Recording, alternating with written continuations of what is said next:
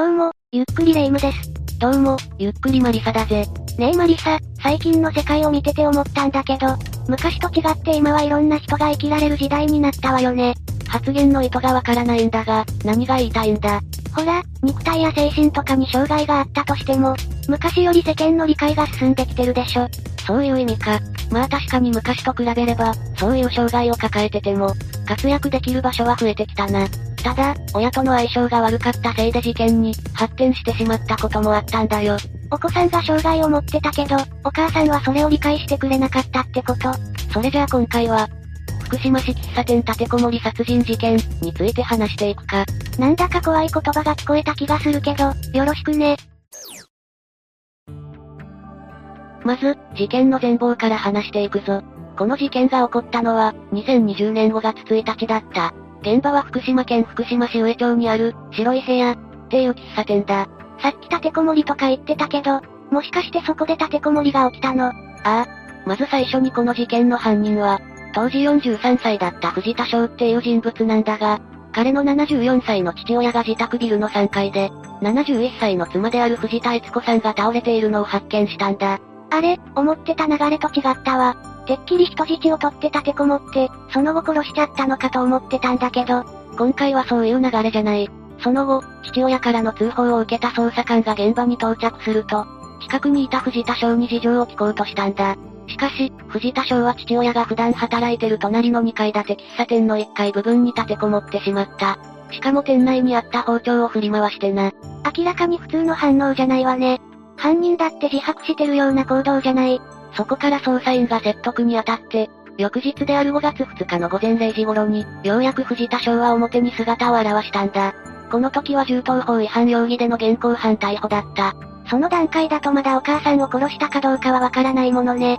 明らかに一番怪しいけど、証拠もなしに殺人容疑で逮捕するのは難しかったんでしょうね。殺害するところを誰かが見たというわけでもないからな。ただ、それはあくまで事件当日の話だ。その翌日には殺人容疑で再逮捕された。まあ状況的にどう考えたって、息子が犯人だろうし、そうなるわよね。事件自体はそこで解決したわけだが、当然この段階だと、どうして殺害に至ったのかがわからないよな。そうね。お母さんを殺しちゃうくらいだから、よほどの理由があるんじゃないかと思うんだけど、動機についてだが藤田翔曰く、母親からの日常的な過剰な叱責が原因だったと語られてる。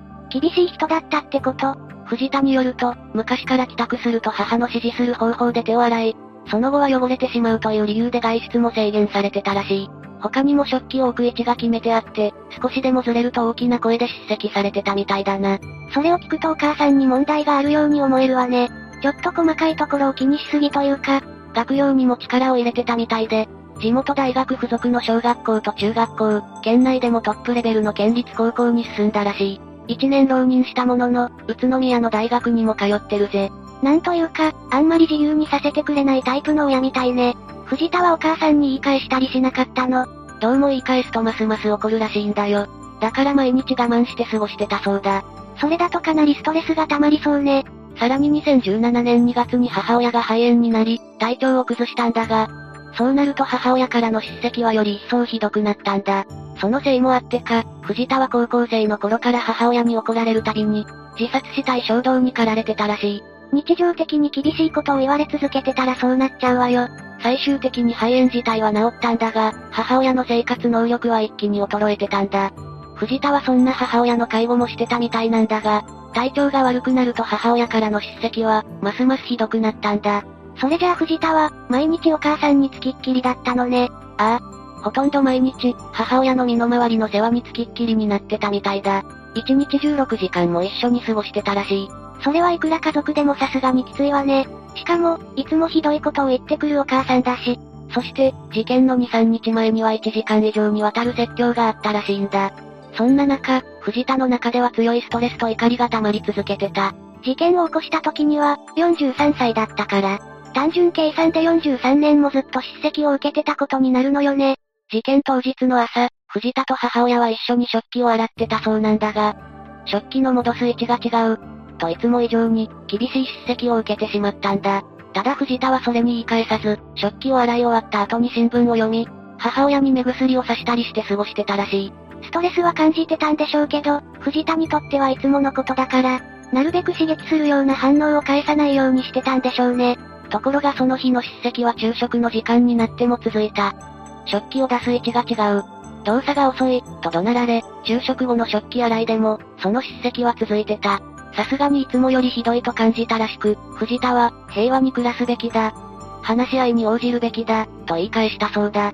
でもお母さんは言い返すと、ますます怒るんじゃなかった。ああ、母親の叱責は止まらなかったんだ。そこでとうとう藤田は決意してしまった。ここで限界が来てしまったのね。藤田は最初、母親の首を5分ほど両手で締めたんだが、母親の、うー、という、うなり声を聞いて一回ためらったみたいなんだ。しかしその後、着てたジャージを使って首を絞めた。この時、暴れたのか母親は椅子から転げ落ちたらしい。それが死因だったの。いや、その後に台所の流し台にあった刃渡り21センチの包丁で、胸を突き刺したんだ。これによって作られた思想は14.5センチの深さに達してたらしい。結構深く刺さってるわね。それだけ強い殺意があったわけなんだろうけど。こうして母親を殺害した藤田だが、その後周りに広がった血液を新聞紙で吸って掃除した。さすがに突発的な犯行って感じだし、後始末もし慣れてないように思えるわね。その場しのぎっていうか。ああ。ただ、藤田はチベット仏教を信仰してたみたいで、適当な後処理を行った後に、母親に対して、人間は善人に生まれ変わる、と祈りの言葉を捧げたみたいなんだ。祈りの言葉どうやら、チベット死者の書ゲルクハバン、というものに、そういった記述があるらしいんだ。それを信じてた藤田は、母親に善人として、生まれ変わって欲しかったみたいなんだよ。なんだか急にオカルティックな方向になってきたけど、これって儀式殺人っていうわけではないのよね。もちろんだ。藤田はちゃんと殺人は良くないこととして認識してるし、母親にはできれば病死して欲しかったらしい。うーん。ストレスからの唯一の逃げ道が、チベット仏教の、その教えだったのかしらね母親に対する本心だったのかもな。本当は優しい母親であって、欲しかったんだと思うぜ。そう考えると複雑ね。その後に警察の人が来たの。いや、その前に藤田は一度自殺を図ってるんだ。やっぱり罪悪感があったんだろうからな。だから、母を3階の台所から運んでほしい、と警察に当てたものと、父親への謝罪の言葉を並べた遺書を残したんだ。でも生きてるってことは失敗したのよね。ああ。その後に通報を受けた捜査官が来て、立てこもりに繋がったんだ。自殺しようと思っても意外と本能的に躊躇してしまうものよね。ここで少し藤田の父親について、触れておくか。第一発見者なのよね。夫という立場から見て、悦子さんはどういう人だったのかしら。息子にとって母親はストレスの要因だったが、どうやら父親から見ても、彼女の言動が厳しいものに移ってたらしい。結婚してから、どんどんエスカレートしていったみたいだな。ただそれでも父親は警察への聴取に対して、やかましいが、それでも良い妻であり、良い母親だった。と答えてる。やっぱり被害者になった悦子さんと過ごした時間は、お父さんの方が長いでしょうし、思うところがあったのかしら。そこまではわからないが、少なくとも家族への愛情はある人みたいだ。息子が出所するまで待ち続けて、その後別の場所で一緒に新しい生活を送りたい。って考えてたみたいだぜ。父親として息子が出てくるのを待とうと思ってたのね。ただ、残念ながら事件から、2ヶ月後に、父親は焼身自殺をして、亡くなってしまったんだ。どうして？出所したら一緒に暮らそうって言ってたじゃない。どういった心境の変化があったのかはわからないが、遺書にはこういったことを残してる。出所したら施設に入ると思う。そこであなたにやってもらいたいことは一つ。毎日家族のことを思って祈りを捧げることです。これからは祈りの生活に入ってほしい。そして、被告には幸せになってほしい。俺は母ちゃんと、被告と生活できて幸せだった。これを見る感じだと、章だけじゃなくて、この一家全員が敬虔な宗教家だったように見えるわね。ああ。しかしどうして自殺したのかが謎だ。出所後一緒に暮らそうというのは、親という立場からも理解できる。だがそう言ってた後に自殺するっていうのは、どういう心境の変化なんだろうか。喫茶店をやってたって話だし、例えばご近所からの目が厳しくなったとかじゃない。もしかしたらもともと評判が良くなくて、そこに今回の事件がとどめになったとか。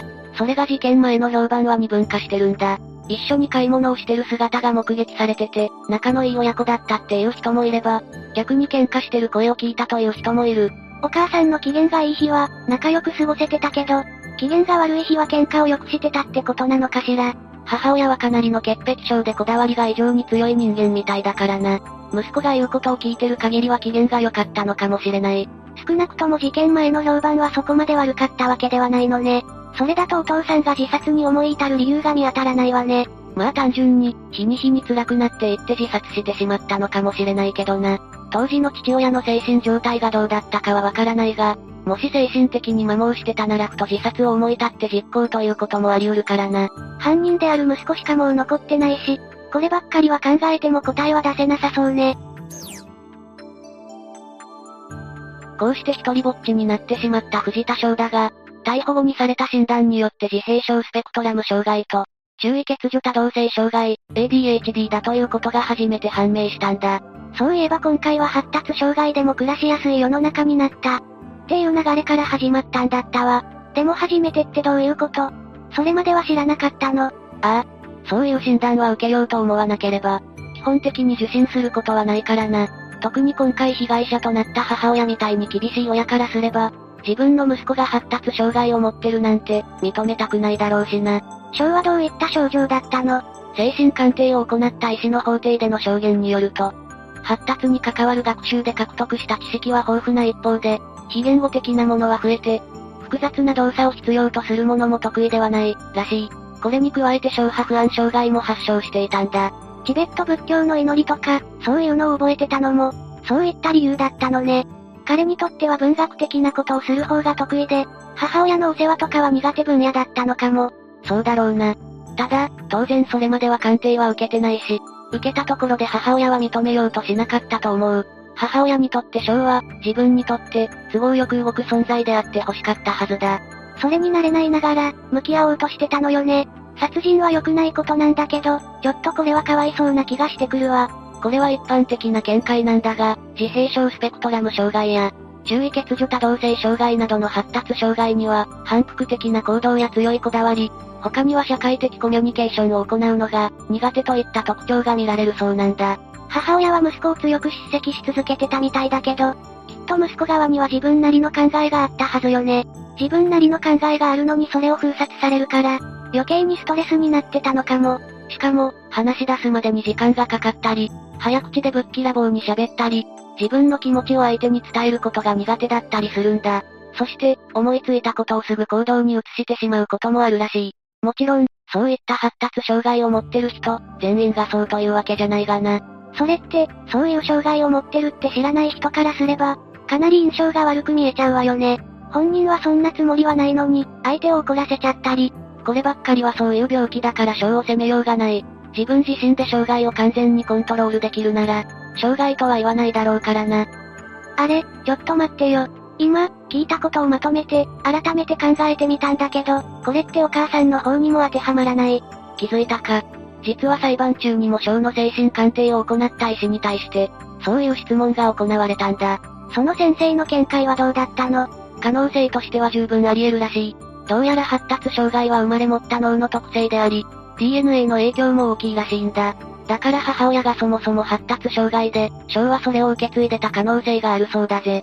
やっぱりそうなのね。お皿の位置とかそういうのを異常に気にしてて、ちょっとおかしいなって思ったのよ。